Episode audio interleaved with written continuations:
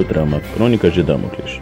Nessa série, acompanharemos as aventuras de Gaspar de Gusmão, o Cascadura de Bragança, antes da fama, antes da glória, o início da carreira desse herói.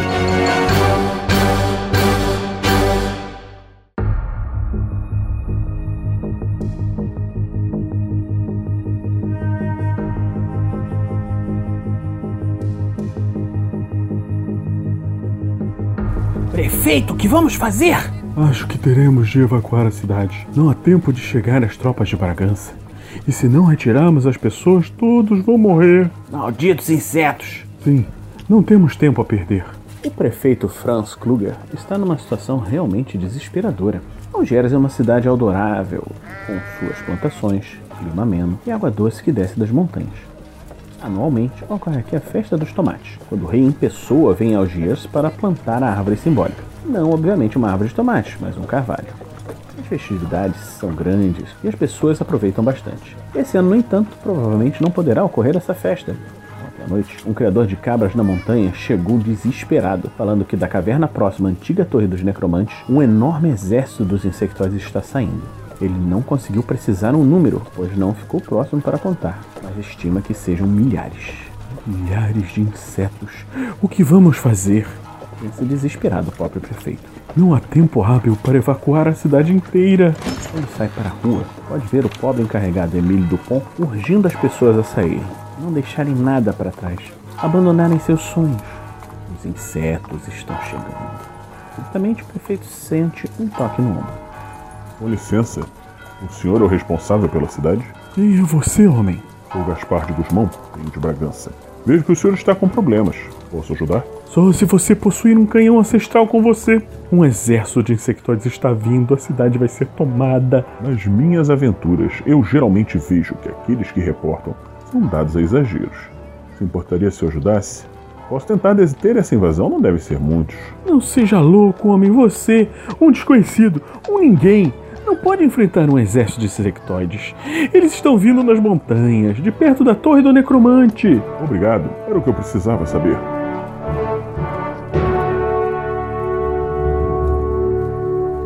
O prefeito vê para seu espanto o jovem montar em seu cavalo, desembanhar sua espada e falar: Povo de Algiers, hoje os insetos os ameaçam, mas saibam que eu estou aqui, Gaspar de Guzmão, e vou impedir que esses monstros lhes façam mal.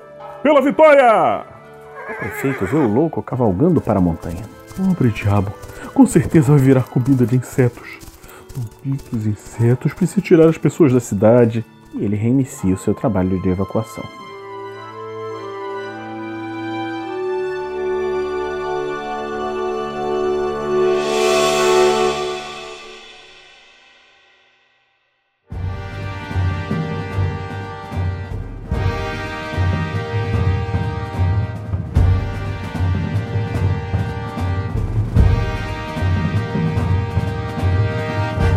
Guzmão está feliz, cavalgando bravamente em direção ao perigo.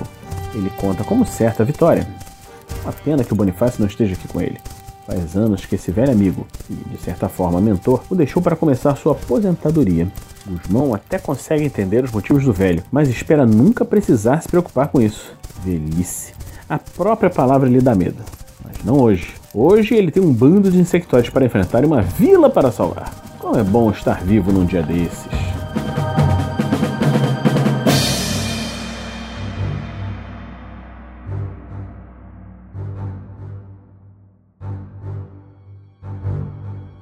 Subida é íngreme e o cavalo só consegue levá-lo até um certo ponto. Ele amarra o bom animal numa árvore próxima e começa a subida, sua armadura de couro de Rur ajustando-se ao corpo. No caminho, ele encontra um coltrano subindo a estrada junto a um garoto humano. Boa tarde, senhores. Tomem cuidado. Essa rota estará em breve infestada de insectoides. Eles deveriam descer e se abrigar. Fala Guzmão para a dupla, e olha de maneira curiosa.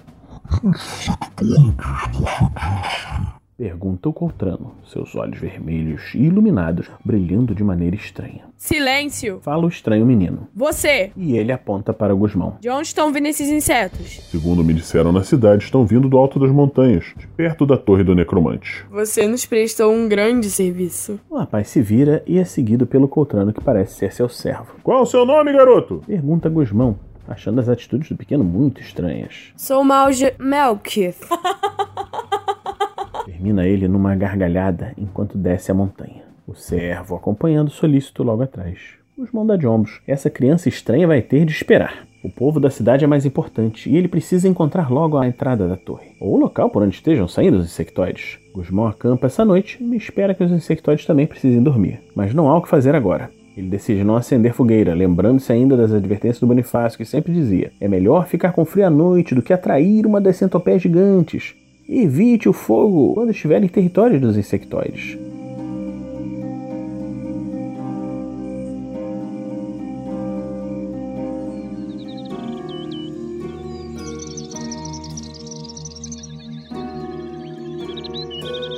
dia amanhece com o sol sombrio parcialmente oculto pelo sol brilhante. Guzmão agradece a Elion pelo novo dia e se prepara para a jornada.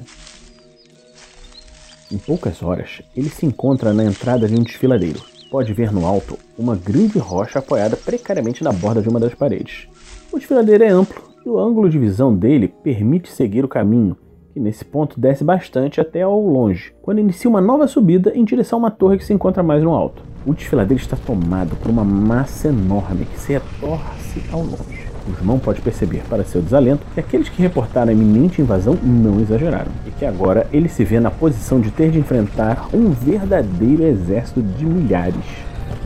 Os insetos. Pensa Guzmão enquanto senta no chão e raciocina como fará para vencer o impossível.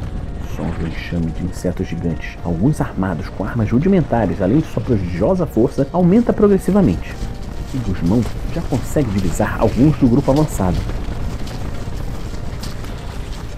Subitamente uma inspiração toca e ele já sabe o que precisa fazer.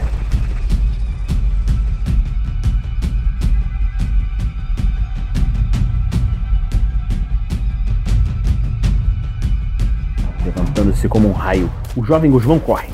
O vice poderia pensar, não sem motivos, afinal um homem não vence o exército, que ele estaria correndo por sua vida. Mas esse hipotético observador ficaria aturdido ao vê-lo escalar a escarrada parede do desfiladeiro e se colocar por trás da enorme rocha apoiada precariamente na borda. Se intrigaria esse possível observador. E quando ele entendesse o plano de Guzmão, sua simplicidade e brilhantismo o espantariam. Com algum esforço e com a ajuda de um pequeno tronco caído próximo, nosso herói usa de toda a sua força e do poder da alavanca para, com dificuldade, imprimir movimento ao colossal monólito. Primeiro lentamente, depois numa velocidade vertiginosa, alcançar enquanto desce a encosta do desfiladeiro, vai esmagando o exército de insectoides, destruindo um enxame terrível sob o peso de toneladas de rochas. Sim, rochas, pois a carreira desabalada da pedra desloca outras pedras que se apresentavam em situação semelhante, evoluindo de um bólido para uma avalanche que esmaga tudo em seu caminho, indo destruir todos os invasores num caminho glorioso. O irmão então desce, enquanto os poucos sobreviventes dos insectoides ainda estão atordoados com a terrível fúria inescapável que se acometeu sobre eles. Guzmão então começa o lento trabalho de lutar contra esses sobreviventes, sua espada cortando ar e os múltiplos membros que se colocassem em seu caminho. Alguns dos insectoides armados com lanças de pontas de pedra tentam se colocar na defensiva, mas seja pelo atordoamento da avalanche, seja pelo inusitado da cena de terem seu exército derrotado por apenas um homem, não são capazes de resistir à investida. Muitos tombam rapidamente e muitos mais se juntam no ataque. Aqui, a perícia fenomenal de Guzmão auxilia, pois se sua sorte e habilidade foram cruciais para vencer o grosso das forças invasoras, sua habilidade de treinamento o salvaram de ser morto pelas dezenas que restaram. A tarde segue enquanto do Guzmão dilacera seus atacantes. Vem a noite e Guzmão dá graças a Elion por a luz de Elan, um grande planeta azul no céu de Damocles, servir para mostrar de onde vêm os ataques, que se seguem durante horas. Entretanto, exceto por um pequeno ferimento de raspão que foi absorvido por sua excelente armadura, ele se mostra incólume, apenas cansado.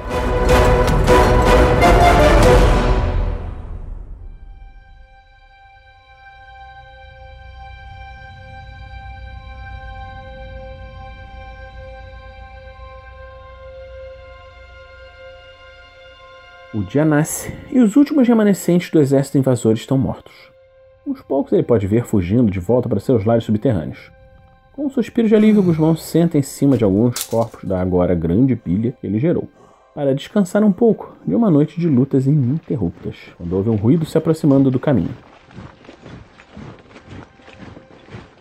Se preparando mentalmente para mais horas de batalha, ele ergue a espada, mas evita se levantar, aproveitando o descanso temporário que obteve. Alto, homens!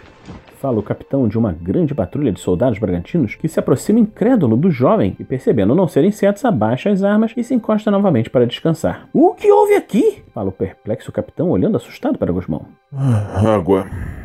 Como? Um pouco de água, por favor. Responde o nosso herói. Pode beber.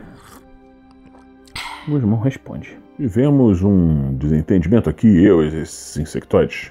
Eles não entenderam meus argumentos, mas eu lhes expliquei o meu ponto de vista. Fomos chamados para combater uma invasão de insectoides. Onde estão eles? Ah, isso? Esses estão mais lá para trás. Foi muito cansativo, mas eu acho que eu dei conta de quase todos eles. Capitão olha estupefato para o desfiladeiro com milhares de corpos de insectoides destroçados, suas armas e múltiplos membros espalhados por todos os lados. Depois olha assustado para o jovem. Seus subordinados, vendo a mesma cena, olhando entre incrédulos e admirados. Vem quando seu líder pergunta: Qual é o seu nome, herói? Sou o Gaspar de Guzmão. Isso é a coisa mais impressionante que eu já vi, senhor Guzmão. E o senhor não tem nenhum ferimento. Como é possível? O senhor deve ter realmente uma cascadura? Com essa última frase, os soldados irrompem num grito de vivas, alternando entre as palavras Guzmão, Guzmão, Guzmão, cascadura, cascadura, cascadura. Guzmão pode não saber disso, mas sua lenda está apenas começando.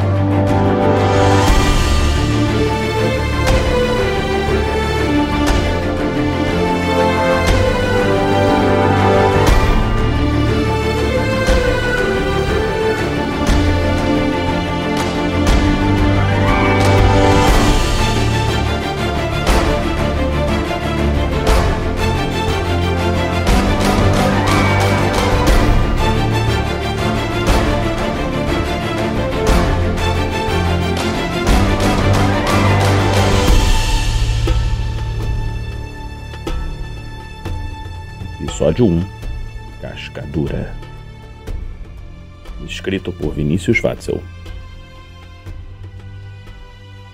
Com as vozes de Vinícius Watzel e Viviane Watzel. Edição Alan Polar.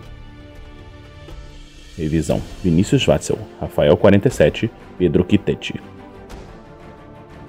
Músicas por Kevin MacLeod e Epic Soul Factory. Uma produção Vinícius Watzel e RPG Next.